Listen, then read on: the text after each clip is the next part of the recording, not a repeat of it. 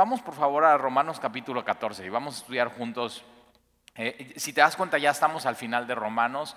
Para mí Romanos ha sido una eh, carta de Pablo hacia los romanos que Dios ha estado hablando a, a mi corazón. Nos ha explicado Pablo que la salvación es por gracia. Algunos le llaman a Romanos, es el Evangelio de la gracia de Dios. Y ya hemos llegado a a la parte más práctica de esta carta, donde del capítulo 1 al capítulo 11 eh, vimos qué es la salvación, cómo Dios obra, eh, cómo es por su misericordia, cómo Él llama a quien Él quiere, Él nos elige, nos predestina, nos llama, nos justifica y no solamente tenemos esa seguridad de la salvación en Jesucristo, sino también tenemos la seguridad de la glorificación, que en el día que Él nos llame a su presencia vamos a poder estar con Él en, la gloria, en el cielo. La semana pasada veíamos con, en, en el Calvario cómo Jesucristo le dice al ladrón, de cierto te digo que hoy estarás conmigo en el paraíso. Y después en el capítulo 12 ya viene lo muy práctico, 12, 13 y hoy que vamos a ver el 14, de, ok, ¿cómo esta gracia se ve en una persona?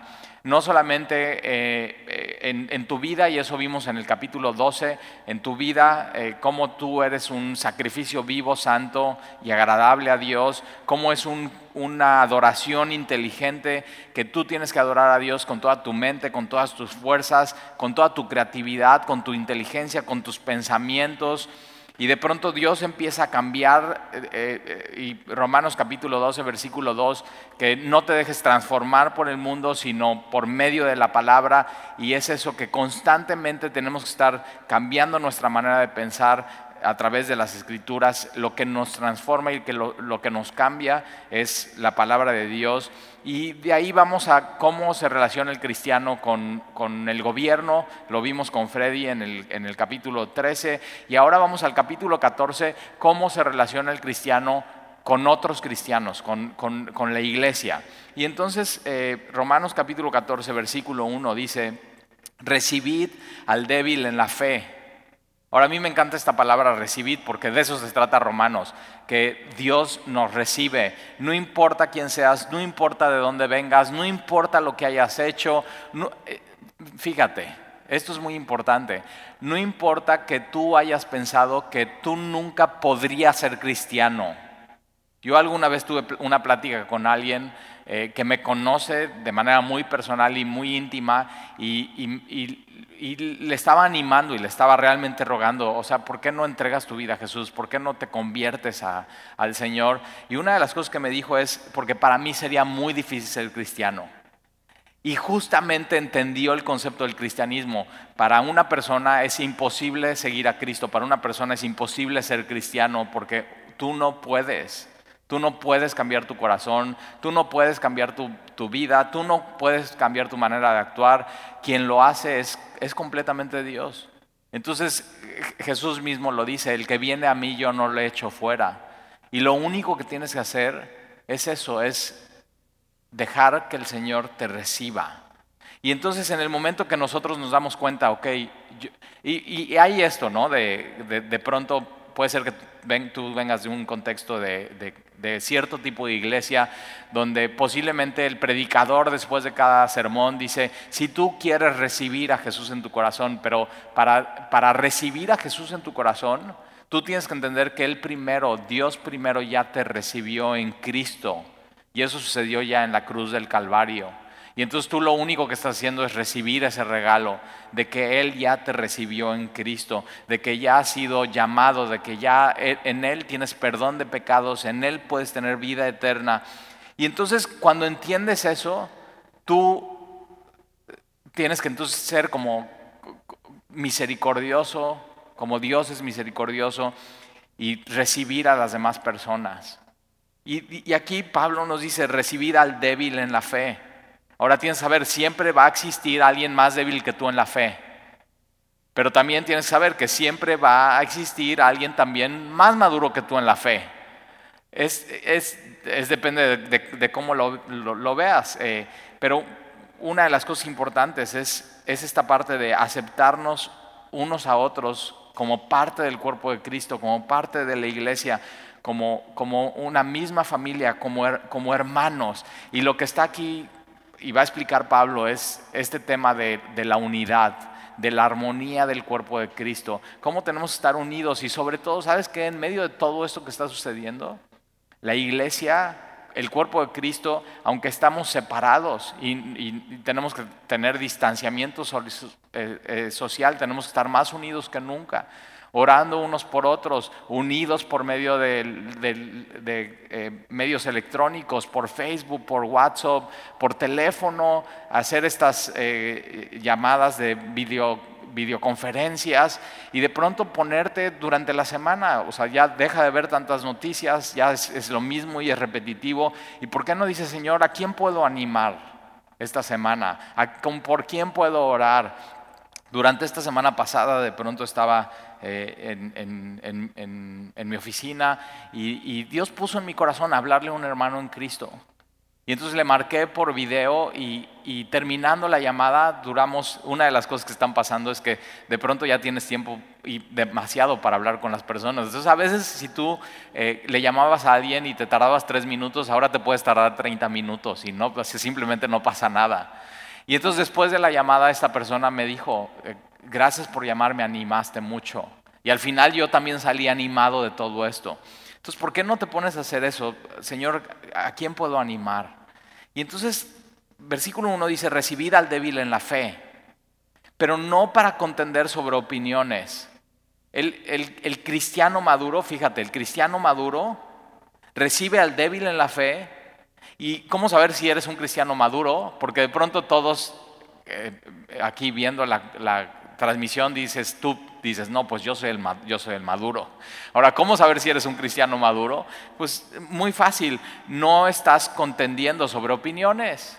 Ahora, esta palabra contender es, es pelear, es crear divisiones.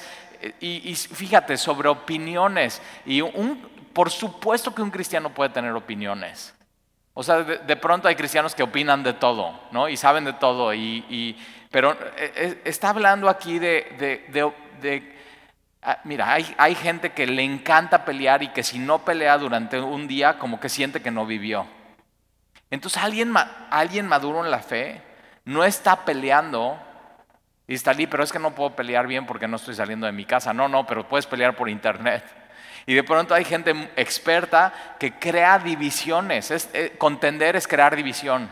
O sea, con tu opinión, en vez de edificar, en vez, en, vez de ayudar a las personas, con tu opinión, lo que quieres hacer es causar divisiones, causar... Eh, por ejemplo, hay gente que de pronto, simplemente para tener más likes en su muro, en su Instagram o en, o en su post, y para crear más audiencia, ponen comentarios que son controversiales. O sea, ya, desde que lo lees, ya, yo hay comentarios que los veo y digo, esto, si veo los comentarios de abajo, hay, ya hay un pleito. Y una de las cosas que tienes que pensar antes de postear durante este tiempo, que todo el mundo está usando redes sociales, es, esto que estoy poniendo aquí va a crear una división. O sea, va, va a ser controversial y de pronto todos abajo se van a estar peleando. O voy a ser un cristiano maduro y lo que yo posteo es simplemente para edificación, para animar a las otras personas. Ahora, eh, ¿cuántas veces no has cambiado de opinión? En tu vida. O sea, simplemente eh, tú tenías una opinión acerca de algo y de pronto cambias de opinión. Por eso aquí dices, sabes que no pierdas tiempo en opiniones. Porque hasta tú has cambiado de opinión, has cambiado de forma de pensar. Entonces, un cristiano maduro, un cristiano maduro no está peleando y menos con los que son débiles en la fe. Y vamos a ver un poco más de esto de débiles en la fe. Mira, versículo 2. Y versículo 2 pone un ejemplo de, un caso de cómo podría haber una, controversia, una división y un pleito. Y, te, va a encantar este versículo porque yo le llamo que es el pleito entre carnívoros y vegetarianos. O sea, los dos tienen una posición muy diferente, ¿no? El, carnívoro ama la carne, o sea, y, ya sabes, tiene todo su repertorio y su menú, eh, tacos al pastor, eh, chuletas asadas, costillitas a la barbecue, eh, tacos de bistec, un buen asado de tira, de pronto así todos, todos estos. Y el vegetariano va a decir, no, no, no, es mejor una buena ensalada y una ensalada de berros con un poco de queso, eh, camembert, con un aderezo y limón o unos chayotes y vegetales y de pronto así. Y puede, o sea, dos personas que opinan diferente, no, tienes que comer proteína para estar bien y el otro no, puedes estar bien, es más, hasta hay una serie en Netflix sobre, puedes estar bien siendo vegetariano, es más, vas a estar mejor y vas a estar con más energía y de pronto así puedes, dos personas pueden destruir hasta, o sea, una amistad, un matrimonio, una sociedad por una opinión, o sea, simplemente es, su opinión, ni siquiera son expertos en esto. Pero entonces fíjate, ve, fíjate, porque uno cree, uno cree que se ha de comer de todo. Yo creo eso. O sea, yo creo que eh, puedes comer de todo, eh, por, por, o sea, menos murciélago ahorita, ¿no? O sea, no, no, eh, lo que no queremos que es comer eso, ni pensar en eso, y qué onda con esa sopa de murciélago. Pero de pronto ya hay posts que están hablando de eso. O sea, ¿qué onda con el murciélago y por qué no lo...? Eh, y entonces toda una cosa ahí abajo de pérdida de tiempo. Y no solamente ahorita, es que no, ya no fue el murciélago, ahora fue un laboratorio en Wuhan que puso el virus y entonces ya Estados Unidos va y, y ya de pronto se vuelve toda una controversia. Y digo, ¿sabes qué? Como cristianos no tenemos tiempo para eso. Si tú estás en medio de eso, lo único que estás mostrando es que no has entendido la gracia de Dios y que no eres un cristiano maduro, porque no Dios no nos ha llamado a estar peleando y creando división por opiniones. Es que yo opino que fue un murciélago, es que yo opino que fue un laboratorio en Wuhan, es que yo opino que esta es la tercera guerra mundial porque las grandes potencias se pusieron de acuerdo y están usando esto, muerte y virus, y de pronto ya yo creo y yo opino que ya debe haber una, una vacuna ahí, ya están a punto de sacarlo y van a ganar mucho dinero y, y digo, ¿De veras tienes tiempo para eso cuando hay gente que se está muriendo? Hay gente que durante esta semana me ha hablado, amigos míos, pastores, que tienen coronavirus, diciendo, puedes orar por mí, no puedo respirar, tengo taquicardia. Y de veras te das cuenta, no hay tiempo para eso. No hay tiempo para eso. Y uno cree que se ha de comer de todo. Y otro que es débil, me encanta esto de la... Sea, y otro que es débil come legumbres. Y, por supuesto, el que come puras legumbres es débil. O sea, ellos, pero no, no piensan, ellos no creen que son débiles. Y el débil piensa que no es débil. Pero no está hablando de ojo, de, de cómo te alimentas. Está hablando de que tú crees que por quitar algo de tu dieta, eres más espiritual o más maduro. Es muy importante eso. O sea, yo conozco gente que es, come puras legumbres, que está muy bien físicamente, eh, pero también conozco gente que come de todo y está muy bien físicamente, pero está hablando esto, está hablando en un plano espiritual, está hablando de, de gente que quita cosas de su vida para ser con, con fines espirituales. Y esto simplemente es un ejemplo, vamos a ver otros ejemplos. Eh, una de las cosas que yo sí veo es que de pronto los, eh, vegetarianos eh, que comen puras legumbres y no comen carne, a veces sí como que los veo débiles y desguanzados y desmayándose, pero no está hablando de esto, no está hablando de esto. pero de pronto hay otros ejemplos, por ejemplo, hay gente que cree que se puede escuchar todo tipo de música. Yo creo que, eh, pero otra vez, son opiniones y no, no, no hay tiempo de meternos en opiniones, pero que se puede escuchar todo tipo de música siendo creyente y el tipo de música que escuchas no te va a hacer más espiritual, no te va a acercar más a Dios. Por supuesto, odio reggaetón. O sea, digo, ¿qué ¿qué onda con ese género musical? Pero hay gente que dice, no, en el momento que alguien se convierte en cristiano no puede escuchar nada más que alabanzas. Cero. Pero es simplemente, no es algo doctrinalmente esencial. Es una opinión. La Biblia no es clara en, cuanto a esos. O sea, entonces, ¿qué vas a dejar de escuchar música clásica? cuando la música clásica es hermosa y de pronto vemos que algunos autores de las mejores melodías de música clásica se inspiraron en Dios. Y, otra forma de pensar podría ser es que cómo ellos pudieron haber escrito esas melodías, o sea, tan, tan increíbles, sin que Dios les diera ese don y esa creatividad. Pero otra vez son opiniones. Y hay gente que cree que no hay que ir al cine. Bueno, ahorita no hay cines, entonces no sería una controversia. Pero hay gente que dice, no, no, ya una vez cristiano no, no puedes ir al cine. Y hay gente que viene conmigo de pronto y me dice, Tali, ¿se puede ir al cine? Y siempre mi respuesta es, o sea, por, por algo haces la pregunta, o sea, sientes que no, o sea, ¿por qué sientes que no deberías ir al cine? Y a veces nada más es mejor hacer otra pregunta y no contestar sí o no, o contender sobre una opinión, sino es cuál quieres ir a ver.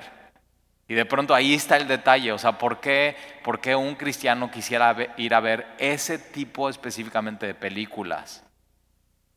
Y entonces, opiniones, por ejemplo, hay cristianos que dicen, no, no, una vez que te conviertes al cristianismo ya no puedes bailar.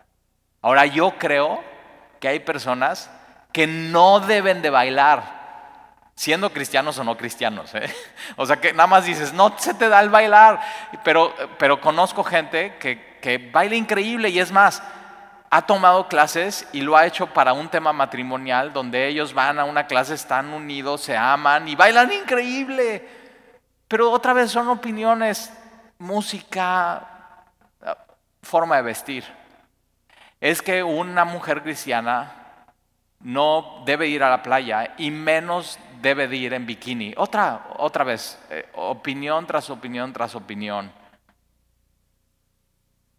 Y Dios nos llama a, no estar peleando por esas cosas. Hay cosas mucho más, más importantes. Hablando de esto de la comida, yo me acuerdo que eh, la, iglesia donde, donde Sandy y yo comenzamos a ir hace 11 años, casi 12 años, una de las cosas que nos decían es que el Antiguo Testamento decía que no debías de, tomar sangre. Y o sea, Sandy y yo decíamos, pues nunca hemos tomado y nunca queremos, eh, imagínate, un caballito de sangre, ¿no? ¿Cuándo, o sea, ¿Cuándo vas a pensar en eso? O sea, eso es satánico, eso no, nunca lo vas a hacer, pero eh, se me queda grabado y pareciera que esas reglas, si no tomas sangre, entonces te hacen más espiritual y te acercan más a Dios. Otra de las cosas que nos decían es que una manera de tomar sangre es eh, morcilla. O sea, es este chorizo que es un amarrado lleno de sangre y lo asas. Y entonces, yo digo, a mí no me gusta la morcilla. O sea, pero ¿qué tal si a alguien le gusta mucho la morcilla y está bien asada? Entonces, al ya no comer eso te hace más espiritual. Cuando del capítulo 1 al capítulo 11, Pablo está diciendo que no es por obras, no es por algo que comas, no es por un ritual que hagas, no es por un lugar a donde vayas, sino todo es por gracia, por medio de la fe, a través de Jesucristo. Lo que Él hizo por ti y por mí. Es muy importante captar estas cosas. Luego los cristianos perdemos nuestro tiempo y sobre todo cuando llegas y eres nuevo en el cristianismo, puedes perder mucho tiempo en esas cosas. Y mi consejo como, tu pastor es no, no pierdas tiempo en eso. Hay cosas más importantes y más esenciales, más importantes que captar y entender que, este tipo de controversias y opiniones, eh, yo cuando veo ya que alguien está posteando todo el tiempo estas controversias, ya, o sea, simplemente lo dejo de seguir y digo, no hay tiempo para esto. Ve a la cruz del Calvario. O sea, ¿te, imaginas Jesús está siendo crucificado? Está completamente desangrado.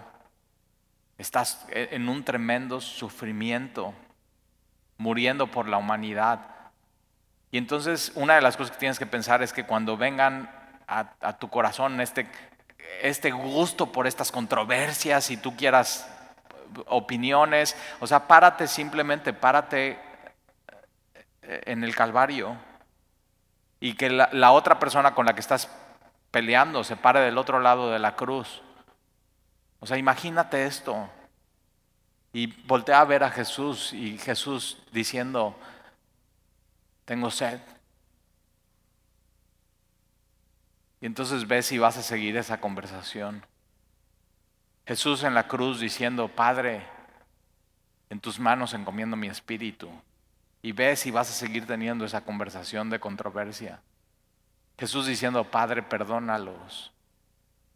No saben lo que hacen.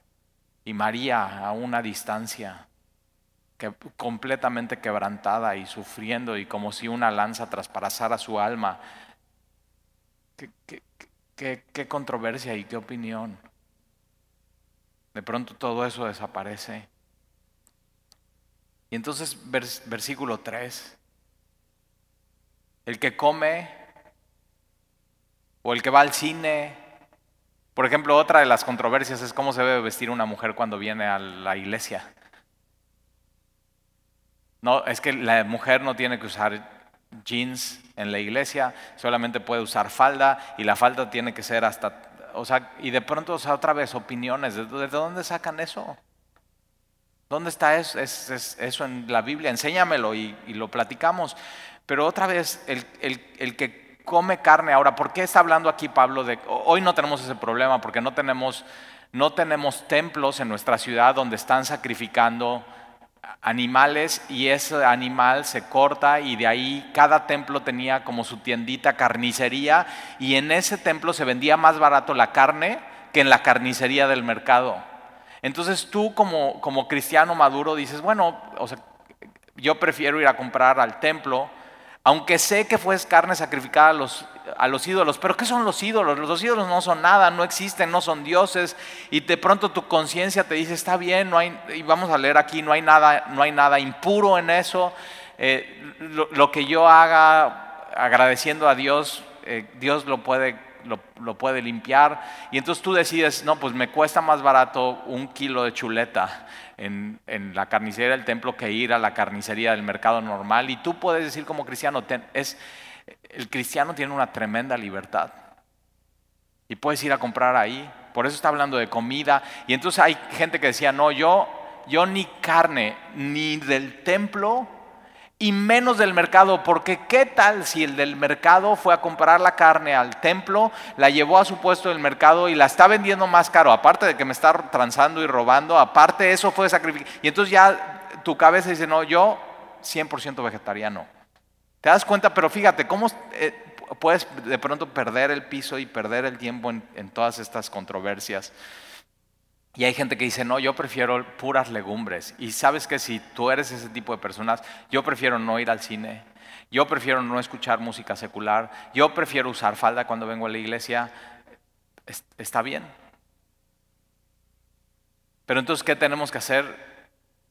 El que, el que come, el que va al cine, el que usa jeans, mujeres en la iglesia, el que, el que baila con su esposa, el que escucha música secular, el que, ahí te va una, el que pone su arbolito de Navidad en diciembre. ¿Sabías que se han separado iglesias por eso? Porque unas familias dicen, no, yo voy a seguir poniendo mi árbol de Navidad y otras familias dicen, yo no, nosotros no, porque eso es pagano. Y entonces, ¿qué, es, qué se hace? Bueno, aquí está, el, que va al cine usa jeans, baila, eh, escucha música secular y pone su árbol de Navidad, no menosprecie al que no come, no lo veas para abajo, no lo veas como, no lo veas como menos espiritual. No menosprecie al que no come, no lo veas como, ay, este cuate legalista, no, no te sientas mejor que él. Lo hemos dicho una y otra vez. Al pie de la cruz todos somos iguales. El precio pagado por Jesús fue exactamente el mismo de una persona que, tiene estas opiniones, a otro que tiene estas opiniones y que está usando su libertad para vivir. Entonces, ¿qué tenemos que hacer? No menospreciar al que no come. Uno no es mejor que el otro. Uno no es más espiritual que el otro. Y el que no come, porque el que no come puede ver al que come, o el que no, la mujer que no usa jeans puede y usa falda puede ver a la que, a la que entra a la reunión en jeans y, no nada más jeans, sino jeans pegaditos y, y o sea, simplemente, ¿qué, ¿qué tienes que hacer? no juzgues al que come. No juzgues al que simplemente está usando su libertad. ¿Por qué? Porque Dios le ha recibido. ¿Cómo te recibió Dios? Aun cuando no tenías ninguna regla que te hacía más espiritual o que pensabas que te hacía más espiritual, aun cuando no tenías ninguna libertad y estabas como esclavo de tus pecados y de tu vida sin Dios. Así te recibió Dios. Y entonces Dios nos llama a nosotros a recibir así a nuestros hermanos. Dios es un Dios de gracia. Dios es un Dios que no condena. Esto de que no juzgues, o sea, no, no, menosprecies y no juzgues es no condenes. Y Romanos 8, ¿te acuerdas? Ninguna condenación hay para los que están en Cristo Jesús. Ninguna, ninguna. Entonces si Dios no los ha condenado, sino por el contrario, Dios aún siendo pecadores, Cristo murió por ellos. Entonces, ¿quiénes somos nosotros para ponernos a juzgar sobre opiniones, a condenar a alguien? Dios no nos ha llamado a condenar, sino a recibir a la gente, amar a la gente. Dios no solamente nos ha recibido, sino Él nos ha predestinado. Es más, Él nos escogió desde antes de la fundación del mundo, cuando todavía ni siquiera, fíjate, desde antes de la fundación del mundo, cuando antes ni siquiera existían los jeans, ni falda, ni cortes de carne, ni cine, ni música. Dios nos escogió desde antes de la fundación del mundo. Él nos predestinó, Dios es el que nos llamó, Dios es el que nos justificó, nos perdonó, nos hizo suyos y Dios es el que al final nos va a glorificar. O sea, Él está haciendo su obra en medio de nosotros. Ese es Dios. Entonces, si aquel que es santo, santo, santo, ya los ha recibido y los ha abrazado, ¿por qué tú no? Una de las cosas que amo de Semilla y de Calvary es eso. Es o sea, recibimos a quien sea. Puedes venir, no importa de dónde vengas, no importa quién seas, no importa en qué contexto, no importa lo que hayas hecho ayer, queremos compartirte del amor de Dios que hay en Cristo Jesús. Porque sabemos que es lo único que puede cambiar vidas. Lo único que puede cambiar vidas es el Evangelio de Jesucristo. Porque en el Evangelio se revela la justicia de Dios y es por fe, se empieza por fe y es para fe, termina con la fe y Jesús es, eso es el autor y el consumador de nuestra fe. Dios ya te recibió en Cristo. Y si tú, si tú eres su oveja, él te está llamando, aunque estés muy lejos. Y Él conoce tu nombre. Entonces, ve a Él. Ya no pierdas más tiempo. Y entonces, versículo 4. Si Dios le ha recibido, ¿tú quién eres que juzgas al criado ajena? Y, y siempre yo me hago esta pregunta cuando veo esto en mi corazón yo tengo esto en mi corazón, a veces juzgo a las personas, a veces me siento más, pero fíjate, siempre usas personas menos maduras y menos espirituales que tú para compararte. O sea, piénsalo. Nunca te comparas con un gigante de la fe. Siempre, y una de las cosas que te pueden ayudar en tu vida, si tienes esto en tu corazón, es leer biografías de grandes hombres y mujeres cristianas.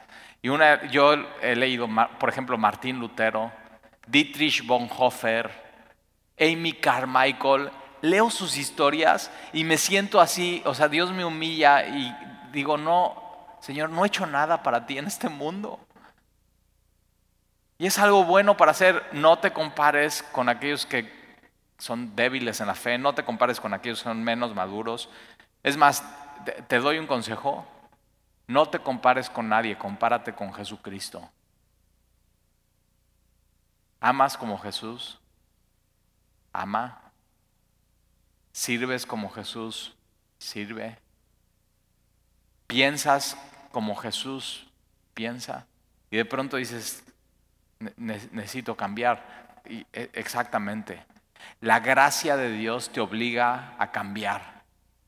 La gracia de Dios te obliga a cambiar. Y entonces tú quién eres que juzgas al creado ajeno, o sea, ¿por qué te estás metiendo a alguien que... Una buena pregunta es, ¿aquel que juzgas, tú eres su dueño? Sea, tú tienes su factura, tú moriste por esa persona, tú derramaste tu sangre por él en una cruz. Y la respuesta es no. Pero entonces fíjate, volteala.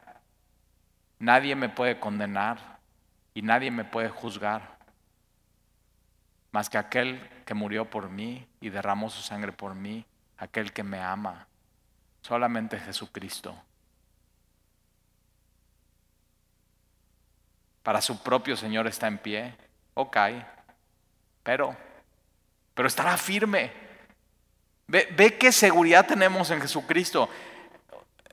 Eh, vamos a estar firme. ¿Por qué? Porque tenemos esta seguridad en la salvación de Jesucristo. Él nos llamó, Él nos justificó, Él nos va a llevar a la glorificación y estamos 100% seguros.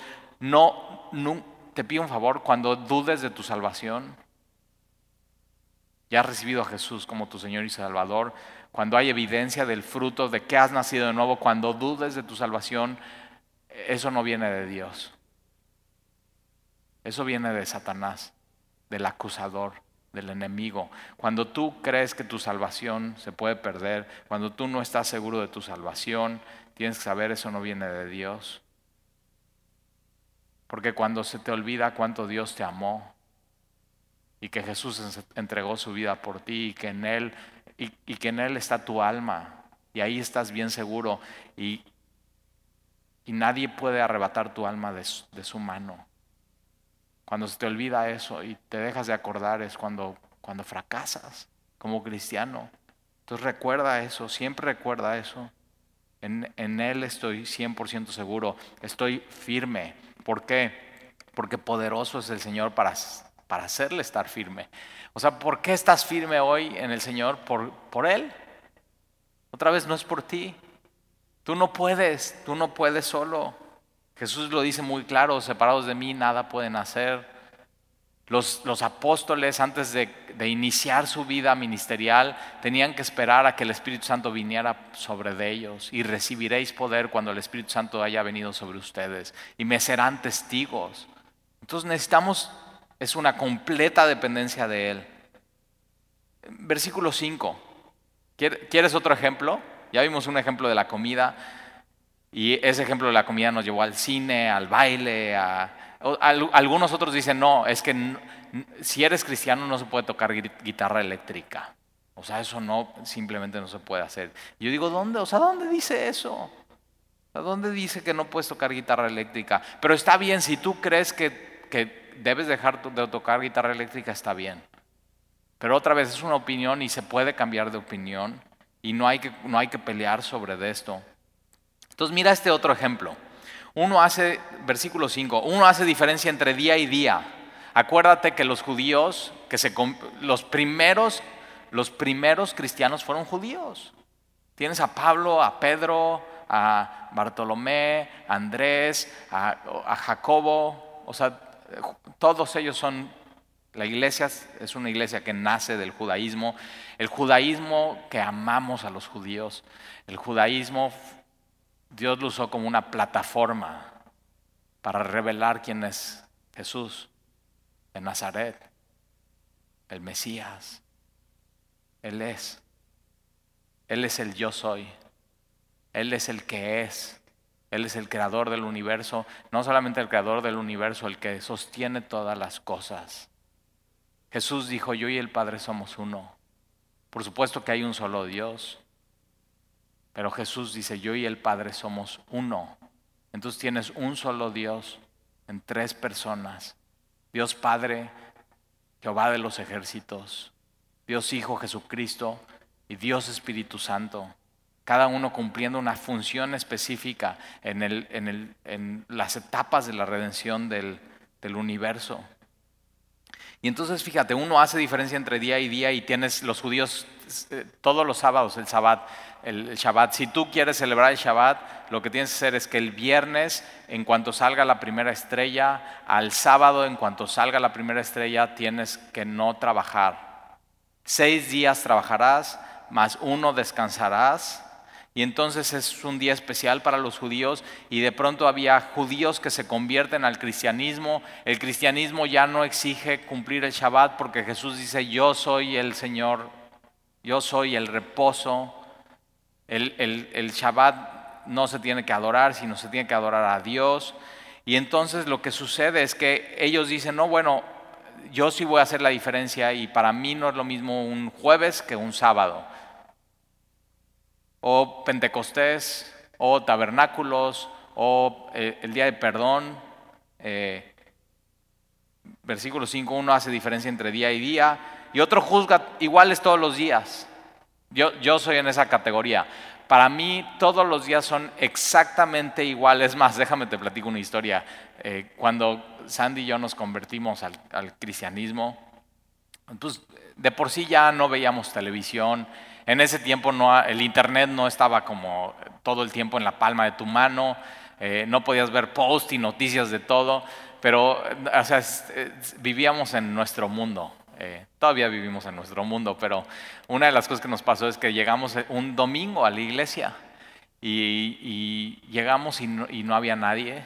Y pues nos pusimos a hacer lo que, preparar las cosas para la reunión y, llega la hora de la reunión y pues vemos nuestros relojes, en ese tiempo no se cambiaba el reloj automático de los celulares y, decimos, oye, pues qué raro que no llega nadie y pasa así 20 minutos, 40 y de pronto empieza a llegar la gente y, y Sandy y yo así, pues qué onda y era cambio de horario. O sea, nosotros ni nos hace diferencia el horario. Y hay gente que es así, o sea, cada día, todo, todos los días son un buen día para adorar a Dios. Todos los días son un buen día para abrir tu Biblia. Todos los días son un buen, buen día para glorificar y, y conocer a Dios. Todos los días. Y hay gente que dice, no, hay días específicos. Pero ojo, es si tú guardas días específicos no te hace más espiritual. Si tú para ti todos los días son iguales, no te hace menos espiritual. Y entonces, eh, Uno hace diferencia, otros juzga todos los días igual, cada uno esté plenamente convencido en su propia mente, entonces se trata de la convicción que tú tengas. Entonces si tú tienes esa convicción, está bien. Si para ti todos los días están igual y, tienes esa convicción, eh, está bien. Versículo 6. El que hace caso del día, lo hace para el Señor. Entonces si tú tienes un día especial para el Señor, está bien, lo haces para el Señor. Increíble. El que no hace caso del día, para el Señor no lo hace caso. Y también sabes que está bien, está increíble, si todos los días son el Señor. El que come, para el Señor come, porque da gracias a Dios. Si tú comes tacos, el pastor, o sea, si comes de todo, ¿no, no extrañas los tacos al pastor al pie del trompo? Es una de las cosas que yo extraño. Y fíjate, y dices, si no me da una infección estomacal y, no me da coronavirus, doy gracias a Dios y como. simplemente eso. Y, y cuando comemos, ¿para quién lo hacemos? Para el Señor. ¿Y por qué comemos? No comemos por comer, comemos porque aún en el comer y el disfrutar del comer podemos glorificar a Dios. Señor, gracias porque creaste estos sabores. No debiste haberlo hecho. Y gracias porque en medio de la comida podemos disfrutarnos unos a otros en familia. Y gracias Señor porque la comida que tú pones en nuestra mesa viene de tu mano, es tu regalo. Es tu milagro, Señor. Tú lo haces. Y entonces lo hacemos para el Señor. Y damos gracias al Señor. No importa que comas. Versículo 7. Porque ninguno de vosotros vive para sí. Esto es, el, es qué gran descripción del cristiano. Ya no vivimos para nosotros mismos. Ya no vivimos para agradarnos a nosotros mismos. Pero mira esta frase aquí, que hoy creo que tiene gran impacto en lo que está sucediendo. Ninguno de nosotros vive para sí ni muere para sí. Pues si vivimos, para el Señor vivimos. Quiere decir que si todavía estás aquí hoy, todavía Él tiene cosas que hacer para ti. Y si Él tiene cosas todavía en este mundo para hacer para ti, eres inmortal. Entonces confía en Él. Confía en Él. Él, Él no te va a llamar a su presencia hasta que Él no haya terminado con lo que tú tienes que hacer aquí. Y no sé tú, pero yo con esa idea estoy bien. Digo, Señor, si tú decides, en medio de todo esto que está pasando, que ya terminé de hacer y mi misión en este mundo, y tú me llamas a tu presencia, Señor, está bien. Pero si tú decides que todavía no he terminado, y no sé tú, pero yo todavía no quiero terminar. O sea, yo creo que hay cosas que hacer, hay, hay que proclamar el Evangelio, hay que ayudar a gente, hay que o sea, yo quiero ver crecer más a mis hijos, es lo que veníamos platicando ahorita en el camino. Pero fíjate cómo va de la mano conectada tu vida con tu muerte. Como estás viviendo, se conecta cómo vas a morir. Si tú hoy estás viviendo para Él, cuando mueras vas a morir para Él. Y te pido un favor. Asegúrate que si en esta pandemia, asegúrate, que si en esta pandemia te vas a morir, asegúrate de vivir para Él hoy. Si te vas a morir, muere en el Señor. Es mi mayor anhelo para ti. No se van a poder frenar y es lo que yo veo, o sea, el Señor que podría frenar la pandemia no la ha frenado. No se están pudiendo frenar el porcentaje de infectados, no se están pudiendo frenar el porcentaje de entubados, no se está pudiendo frenar el porcentaje de camas de hospital utilizadas y cada vez están llenando más. No se está pudiendo frenar el porcentaje de muertes y no lo puedes controlar tú. Pero lo que sí puedes decidir hoy es vivir para Él. Él ya te recibió en Cristo. Lo único que tienes que hacer es tú recibirle a Él y vivir para Él, para que si mueres, mueras para Él. Ve, que, qué hermoso pensamiento. Morir para el Señor. Señor, en tus manos encomiendo mi espíritu. Señor, recíbeme. Recíbeme, Señor. En Cristo te necesito. Y si vivo, o ese es nuestro pensamiento, si vivo, Señor, quiero vivir para ti. Y todo lo que haga, comer, bailar, cantar, vivir, Señor, que sea para ti. Esa es, esa es la correcta manera de vivir en medio de lo que está sucediendo.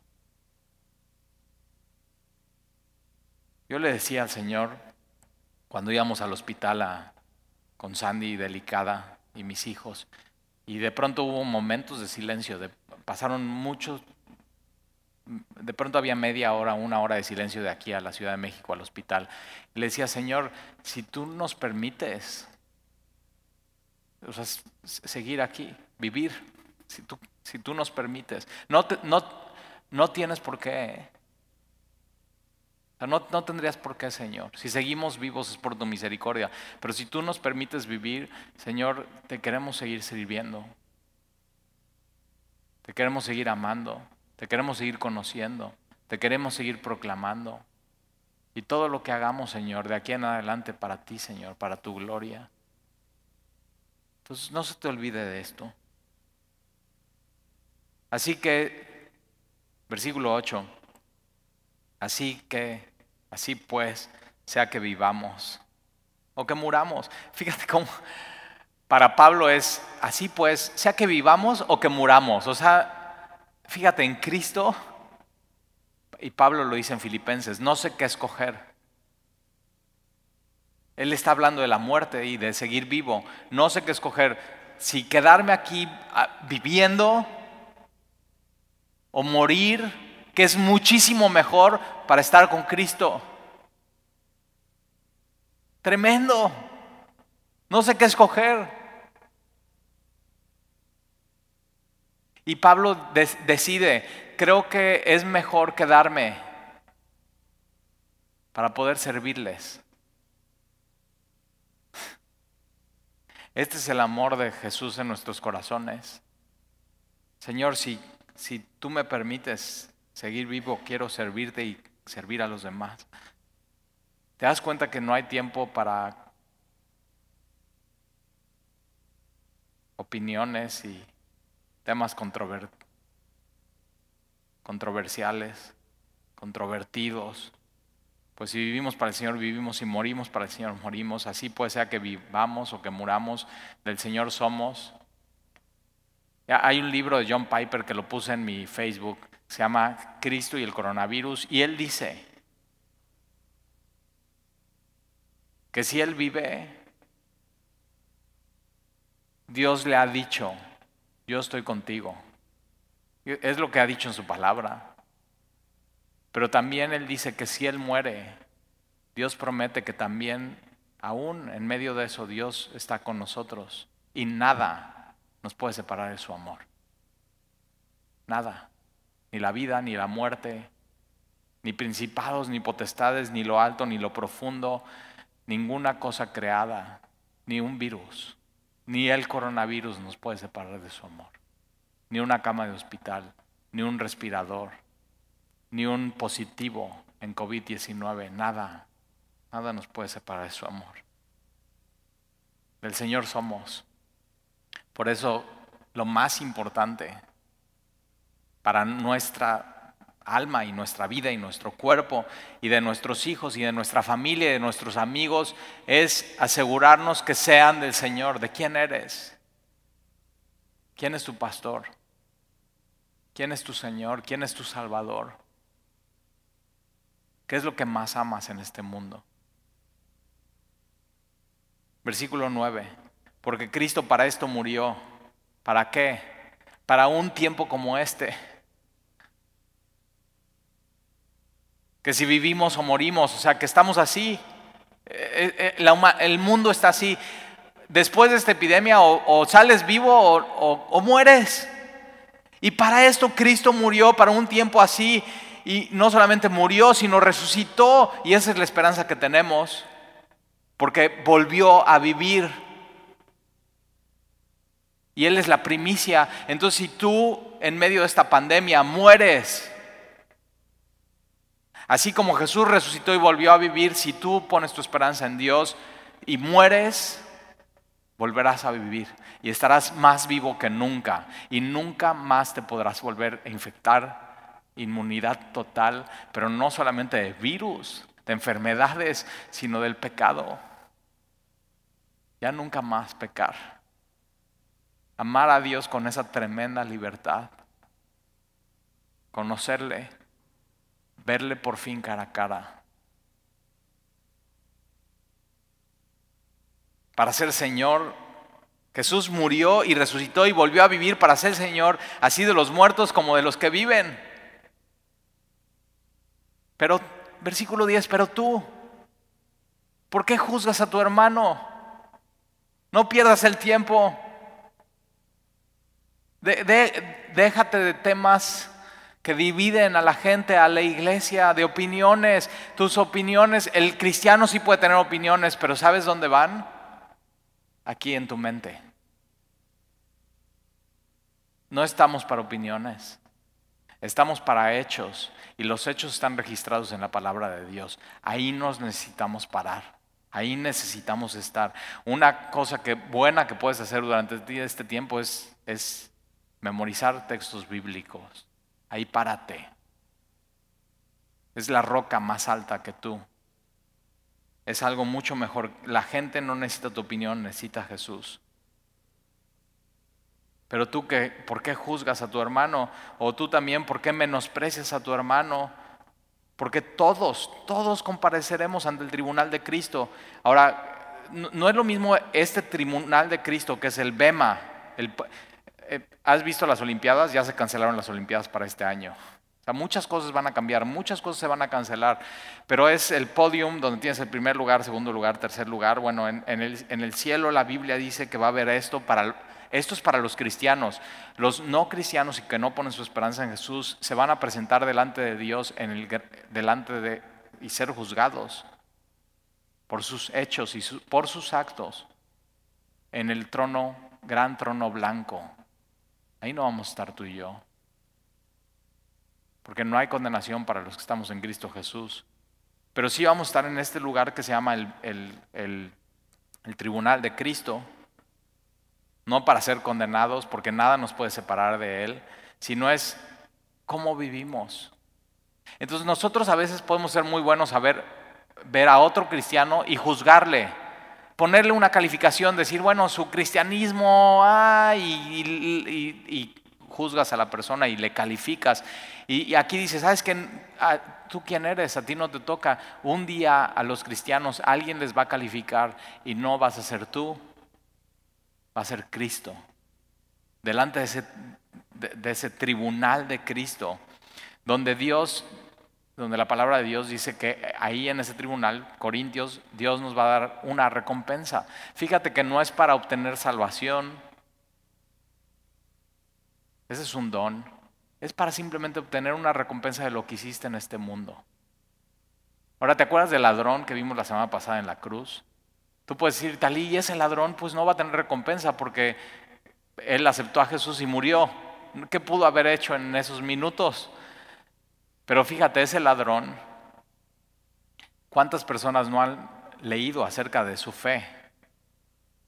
Porque en este tribunal va a ser lo que hicimos caminando, no por vista, sino por fe. ¿Y cuántas personas no han leído esta historia? Y han visto cómo el ladrón pone su fe en Jesucristo y lo que Jesucristo le dice. Aún gente que está en prisión y que está condenada, como así, malhechores, ladrones, narcotráficos, narcotraficantes, y cómo leen esta historia y por medio de esta historia de este ladrón reciben a Jesús. Y de pronto, posiblemente, este ladrón que pensaríamos no ha hecho nada por esa historia, va a estar en el tribunal de Cristo recibiendo recompensa. Entonces, mira, sí importa lo que hacemos. Porque un día vamos a estar delante de Jesús. ¿Cómo, cómo hemos vivido nuestro cristianismo?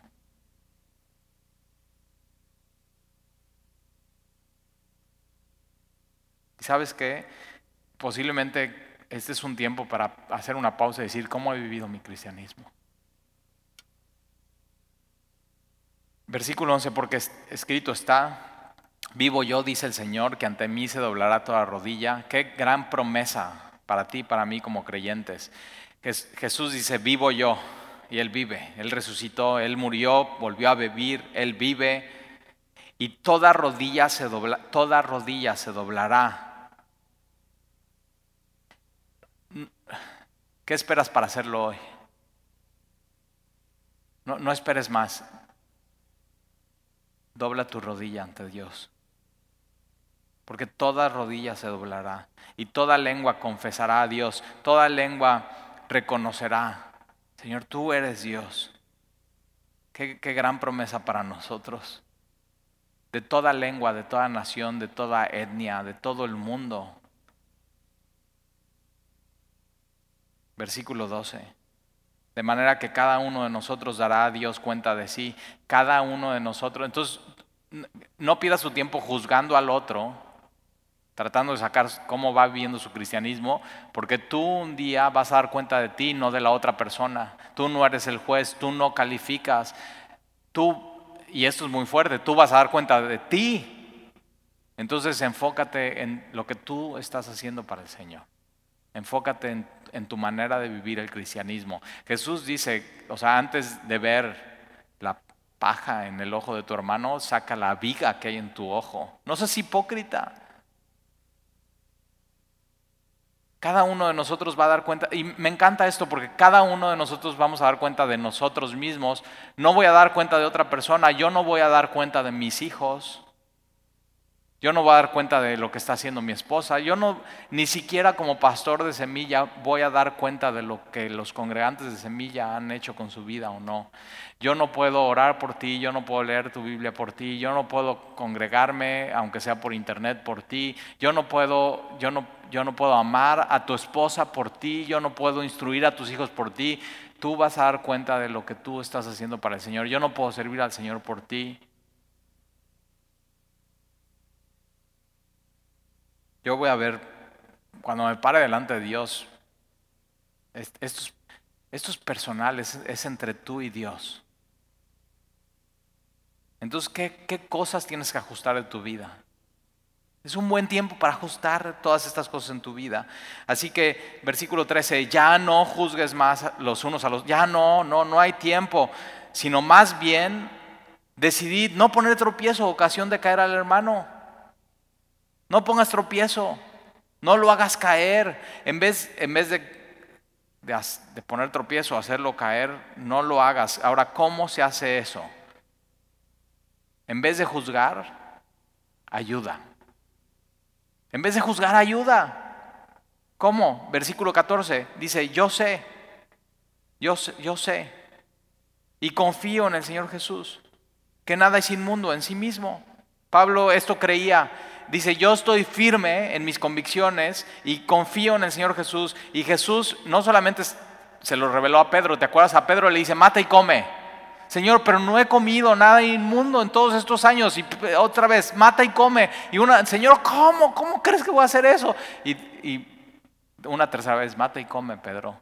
Lo que Dios limpió, no le, no le llames inmundo. Dios ya limpió todas las cosas. Entonces da gracias a Dios y come. Y Pablo está diciendo, yo sé y confío en el Señor que nada es inmundo en sí mismo. Nada. Más para el que piensa que algo es inmundo, para él lo es. Pero si por causa de la comida tu hermano es contristado, si por causa de lo que tú estás haciendo tu hermano se saca de onda, ya no andas conforme al amor. Entonces hay, hay una regla mayor que juzgar, criticar, menospreciar y es amar. Tenemos que empezar a tomar nuestras decisiones como cristianos en base a esta norma, que es el amor. Entonces no hagas que por la comida tuya se pierda aquel que por, que, aquel por quien Cristo murió. Ah, eh, las personas tienen un gran valor no por si son débiles o maduras en su fe, si son, eh, tienen una tremenda libertad en Cristo. las personas valen porque Cristo murió por ellas. Entonces no dañes, no destruyas su fe, no los desanimes, no los saques de onda. Versículo 16, no sea pues vituperado vuestro bien, porque el reino de Dios no es comida ni bebida. Y sí, el reino, hay gente que piensa que el cristianismo se trata de, de cosas externas. Pero sabes que cosas externas no te pueden cambiar y el reino de Dios no se trata de qué comes y qué no comes, qué tomas y qué no tomas. El reino de Dios se trata de justicia, de vivir rectamente. De eso se trata el cristianismo, de vivir como Jesús vivió. De eso se trata cuando Jesús te dice, sígueme. Te está, viviendo, te está llamando a una vida recta, de justicia, de paz. ¿De paz con quién? Paz con Dios primero, pero paz con los demás. No estar peleando, sino sirviendo y estando en paz con todos los hombres. De eso se trata el reino de Dios de manera muy práctica, aquí, hoy, ahora. Vivir rectamente, estar en paz con Dios, tener la paz de Dios, estar en paz con los... No puedes decir que tienes la paz de Dios y has hecho las paces con Dios y estás en guerra con los demás. No puedes decir. Y hoy, si ese es tu caso, te tienes que arrepentir. Si tu casa en medio de esta pandemia mayormente es guerra, te tienes que arrepentir. Y necesitas hacer primero la paz con Dios y recibir la paz de Dios en tu corazón. Sino justicia, paz y gozo. Gozo, ¿cómo va eso en tu vida? Y déjame te platico algo. Esta semana ha sido súper complicada para mí. De hecho, tuve que ir al hospital y me hice un electrocardiograma y me hice placas de los pulmones porque sentía que simplemente no estaba pudiendo respirar bien después del el coronavirus y taquicardia. Y entonces al final el doctor me dijo, es, angustia. después de todo lo que has pasado con tu familia y, yo le estoy compartiendo de Jesús, ¿ok? En el consultorio. Él todo equipado para COVID, eh, sus lentes, eh, todo empañado porque hacía, eh, tenía lentes, o sea, todo así, pobre. Y yo diciendo, soy pastor de una iglesia. Y él diciendo, lo que tienes, o sea, no, no tienes problemas de tus pulmones, no tienes problema del corazón, lo que tienes es una tremenda angustia. Y me di cuenta, o sea, esta semana he estado batallando con eso, tengo, tengo angustias, tengo ansiedad. Tienes que saber, hay pastores que están pasando por esto. Y hay gente en sus casas. Y puede ser tu caso hoy que estés pasando por una tremenda angustia, ataques de pánico, ansiedad, no saber lo que pasa. Y necesitas paz, y necesitas gozo. Y, ayer estudiando esto entendí esto. El gozo es saber que Dios es soberano, que Dios está en su trono y que aún en medio de todo lo que está pasando, Él está en control. Y, de ayer a hoy, al entender esto, nuestra paz y nuestro gozo vienen en nuestra relación con Dios. Que puedes ir con Él y decirle, Señor, me siento angustiado. O sea, tengo taquicardia, tengo pánico, tengo angustia, Señor. O sea, todo esto está... Y, y sabes que una persona normal, en medio de una situación así anormal, es normal que le pasen estas cosas. Es normal. Tú tienes que saber cuando tengas pánico, cuando te sientes angustiado, no es que seas menos espiritual y que no estés confiando en Dios. Es normal, lo que está pasando es anormal. Y Dios lo ha permitido y Dios nos va a mostrar al final de, de esto que Él es soberano. Gente que nunca quería tener nada que ver con Jesús. Está preguntando. Gente que se estaba tan, tan distraída con sus cosas en el mundo, que no tenía tiempo para Dios, de pronto tienen tiempo. Entonces confía. Dios es soberano. Y entonces pídele, Señor, regrésame. Regrésame el gozo de tu salvación. Y simplemente hoy en la mañana, ayer me dormí, Sandy, mi esposa, oró por mí. Y pídele a tu familia, sabes que me siento así, oren por mí, pídeles, pídeles. Y dije, Señor, tus misericordias son nuevas cada mañana y hoy desperté diferente. Tengo gozo en mi corazón. Eso no quiere decir que va a durar de aquí hasta que termine la pandemia. Puede ser que, o sea, otra vez, o sea, y tienes que saber, no eres menos espiritual si te sucede eso. Pero es una oportunidad de ir a esa roca que es más alta que tú. Entonces ve ahí, ve ahí. Porque el reino de, fíjate, el reino de Dios no es comida ni bebida, sino justicia, paz y gozo. ¿Qué importan hoy las faldas? ¿Qué importa hoy el cine? ¿Qué importa hoy el baile? No puedes hacer ninguna de esas. O sea, eh, eh, puedes estar viendo ahorita el servicio en tu pijama. Sino una vida recta. Tienes que arrepentirte de las cosas en tu vida que no estás en rectitud. Arrepiéntete. Paz. Paz con Dios, paz con los demás, gozo que viene de esa relación con Dios en el Espíritu Santo. No importa las cosas externas, qué comas, cómo te vistes, a dónde vas, lo que importa es que seas lleno del Espíritu Santo. Versículo 18, porque el que en esto sirve a Cristo, agrada a Dios y es aprobado por los hombres. Si tú amas a los demás y en vez de, de juzgarlos, y menospreciarlos, les ayudas a los demás, entonces estás sirviendo a Cristo, estás agradando a Dios y al mismo tiempo estás recibiendo a los demás, amando a los demás y eso es aprobado por los hombres. Versículo 19, así que sigamos lo que contribuye a la paz y a la mutua edificación. en la casa? ¿Qué contribuye a la paz? Eso haz. ¿Y qué contribuye a la muta edificación? No saques temas ah, y opiniones. La palabra de Dios.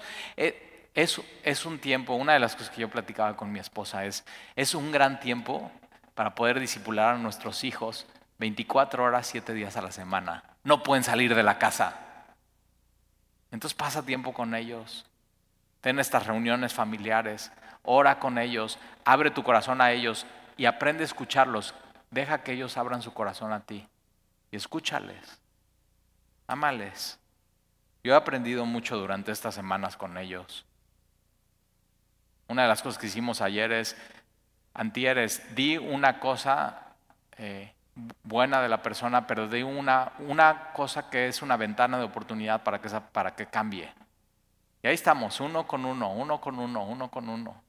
Y yo cuando llego a Sandy le digo, mi amor, eh, tú eres súper linda y no tengo nada que cambies. Eso es muy sabio. Eso sigue la paz y la mutua edificación.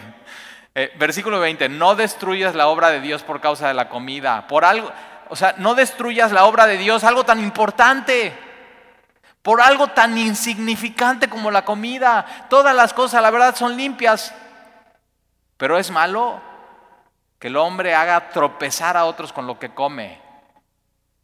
Ahora, eh, ¿cómo aplicas esto hoy? Porque hoy ya no aplica esto, lo de la comida. Versículo 21, bueno es no comer carne. Entonces, si, si alguien le hace tropezar, sentir mal, se saca de onda, le daña su fe por lo que tú comes, entonces lo que tenías que hacer es dejar de comer carne, por lo menos enfrente de la persona o en un lugar público. Come toda la carne que quieras en tu casa. Y cuando comas carne, no te saques una selfie comiendo carne que la otra persona. Eh, así lo verían en este tiempo. Pero, pero mira que sí aplica en nuestra vida. Dice, ni beber vino. Yo conozco mucha gente que el vino le hace tropezar y debilita su fe, su familia, su trabajo. Entonces, ¿qué, qué pasaría si yo salgo al súper y en mi carrito pongo un six de cervezas, dos botellas de vino y una persona que tiene problemas con el vino me ve? va a llegar a su casa con un Six, dos botellas de vino, misma marca que yo, y le va a decir a su esposa, mi amor, no pasa nada, está bien, hasta el pastor lo hace. Y yo estaría poniendo tropiezo a esa persona. Una de las cosas que yo he decidido en mi vida y mi familia es nunca vino en la casa, nunca vino en restaurantes, nunca, cero vino en, en nuestras vidas, cero, no consumimos nada. ¿Por qué? Porque hemos visto el daño que hace esto en las familias. Y nunca quisiéramos ser de tropiezo para otra persona. Entonces, es, bueno no beber vino y yo creo que es bueno no beber vino.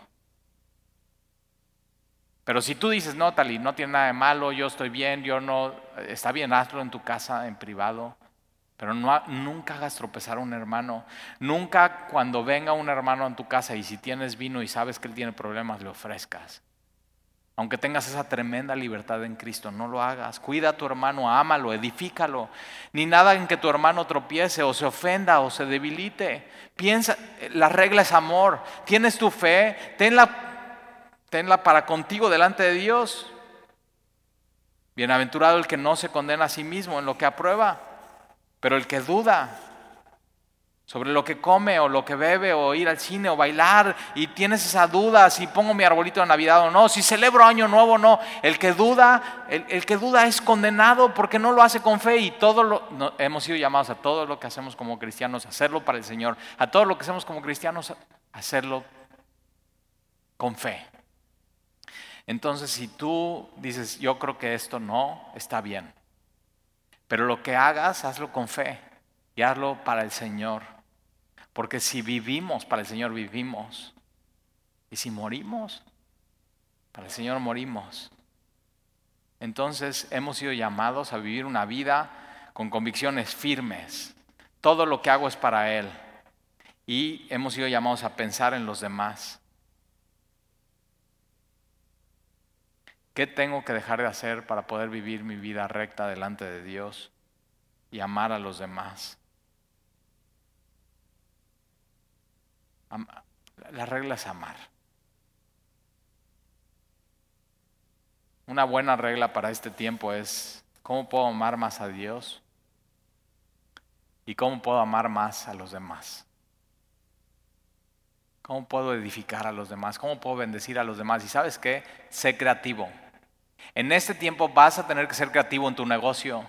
Vas a tener, todo va a cambiar. Sé creativo, pídele a Dios sabiduría, ayúdame Señor, pero sé creativo también para cómo vas a amar a los demás, cómo los vas a edificar. ¿Oramos? Señor, te damos gracias por tu palabra. Y gracias Señor porque tú tienes la palabra exacta para todo lo que está sucediendo en nuestro mundo. Y te pedimos, Señor, que podamos vivir sabiendo que el reino de Dios no se trata de comida o bebida, sino vivir una vida recta, justicia, paz. Tener paz contigo, pero también paz con los demás. Porque ¿cómo podemos decir que tenemos paz contigo si estamos en guerra con los demás, empezando con nuestra familia? Y gozo. Gozo a pesar de lo que está pasando, saber que tú eres soberano y que tú tienes un propósito y que aún en medio de la incertidumbre, la angustia, el pánico, el dolor, el sufrimiento, el pensamiento de qué va a pasar y qué está pasando con nuestros seres queridos y el no tener el control, el gozo de saber que tú eres soberano y poner nuestros ojos en ti. Y entonces, Señor, el día de hoy te pedimos que recordemos tu amor, que si vivimos por ti, vivimos, y si morimos. Señor, si morimos, que nos aseguremos que estamos en tu Hijo Jesucristo, y si morimos, para el Señor morimos, y que nada nos puede condenar aún de pronto los pensamientos que estamos teniendo. Y nada nos puede separar de tu amor. Ni una pandemia, ni el profundo y más fuerte dolor en el alma, ni siquiera la tristeza. Porque nada nos puede separar de tu amor que hay en Cristo Jesús. Y entonces, Señor, yo te pido y te ruego hoy que tú hagas resplandecer tu rostro sobre aquellos que están sufriendo y están dolidos. Y no solamente hay heridas en los pulmones para algunos, sino hay en otros heridas en el alma. Señor, bendíceles, sánalos y ámalos. Gracias, Señor, por hacernos saber que se vale llorar, se vale estar tristes, pero Señor, bienaventurados los que lloran porque ellos serán consolados. Entonces, Señor, es nuestra oportunidad para ser consolados por ti. Consuélanos, Señor, como tus hijos. A ti corremos, Señor. Llénanos, Señor, de tu espíritu. Te lo pedimos en el nombre de Jesús.